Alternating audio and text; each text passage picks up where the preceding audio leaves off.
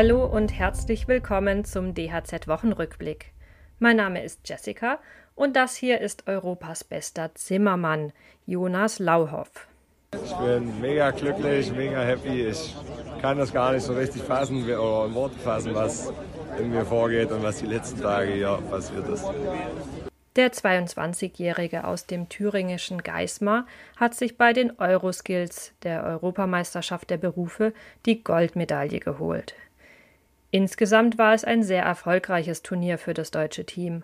Dreimal Gold und siebenmal Silber brachten die jungen Handwerkerinnen und Handwerker mit nach Hause. Wir sprechen gleich im ersten Thema ausführlicher über den Wettbewerb. Und ich habe außerdem folgende Themen für euch.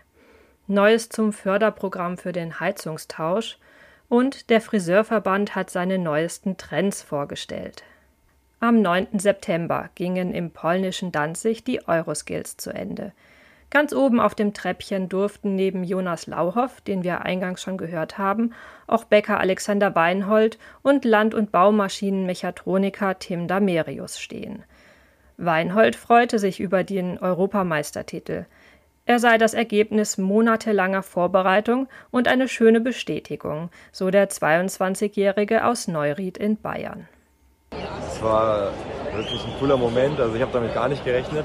Ich habe mich zwar oben gesehen, aber nicht auf dem ersten Platz. Auch der 21-jährige Tim Damerius aus dem hessischen Hofgut Ringelshausen war sehr glücklich über den ersten Platz. Ich bin ja mit dem Gefühl eher so dahin aber es würde ja in Europa schon irgendjemand besser sein wie ich. Und dann, ja, dass ich jetzt Gold kriege, das hätte ich nicht gedacht. Insgesamt waren 30 junge Handwerkerinnen und Handwerker angetreten. Weiter geht es im kommenden Jahr mit den World Skills. Mit dabei auch wieder ein Team aus Deutschland.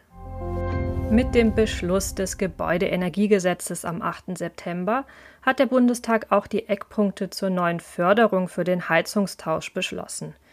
Die neue Förderrichtlinie muss noch dem Haushaltsausschuss des Bundestages vorgelegt werden.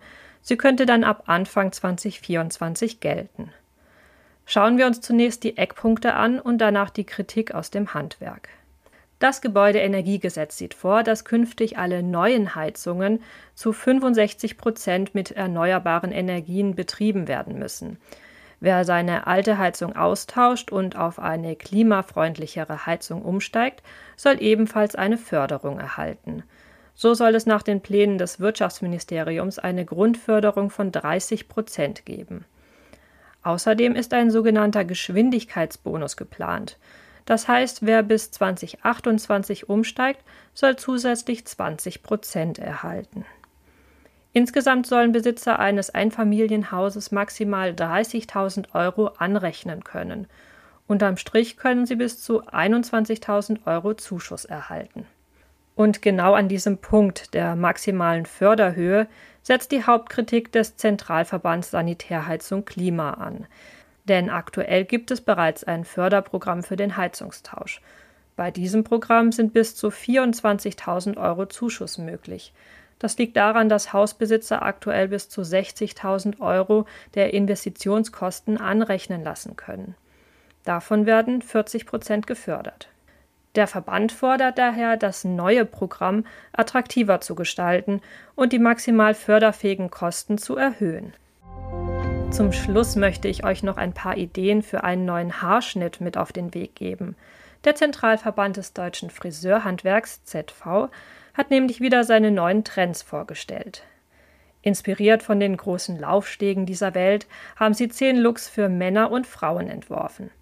Antonio Wanitschke, Art Director beim ZV, erklärt, was bei den Frauen im Herbst und Winter angesagt ist. Im Trend liegt man mit Sicherheit bei den Damen im Moment mit grafischen Haarschnitten. Das heißt, es werden exakt gearbeitete Konturen, die sehr grafisch sind, sehr geradlinig ob es beim Pixie Cut ist mit einem extrem kurzen Pony dann oder beim kurzen Bob, der auch wiederum einen sehr kurzen Pony mit eingearbeitet hat. Oder ob es eine schulterlange Frisur ist, bei dem der Pony sehr voll und etwas länger getragen wird, aber eben alles mit sehr grafischen Linien. Im Innenleben der Frisuren wird dezente Stufung gearbeitet, so dass auch hier die Möglichkeit des Stylings gegeben ist, dass man dann auch mal so diesen anderen Look gestalten kann, also die Frisuren eher aufgerissener frisieren kann. Und auch modeaffine Männer finden in der neuen Kollektion viele Ideen. Bei den Männern ist es dann eher angesagt, weichere Konturen. Das Deckhaar bleibt ein bisschen länger, da eben im Moment bei den Männern auch so ein Trend zu erkennen ist, dass der Mittelscheitel wieder sehr stark gefragt ist und getragen wird von den jungen Männern. Oder eben die zweite Variante bei den Männern, wo die Konturen etwas länger bleiben und das Deckhaar sehr kurz getragen wird. Auch hier dann wieder die Möglichkeit zum strengen Sleeken-Look oder aufgerissene Andan-Styles. Bilder zur neuen Kollektion gibt es übrigens auf dhz.net. In diesem Sinne wünsche ich euch ein inspirierendes Wochenende.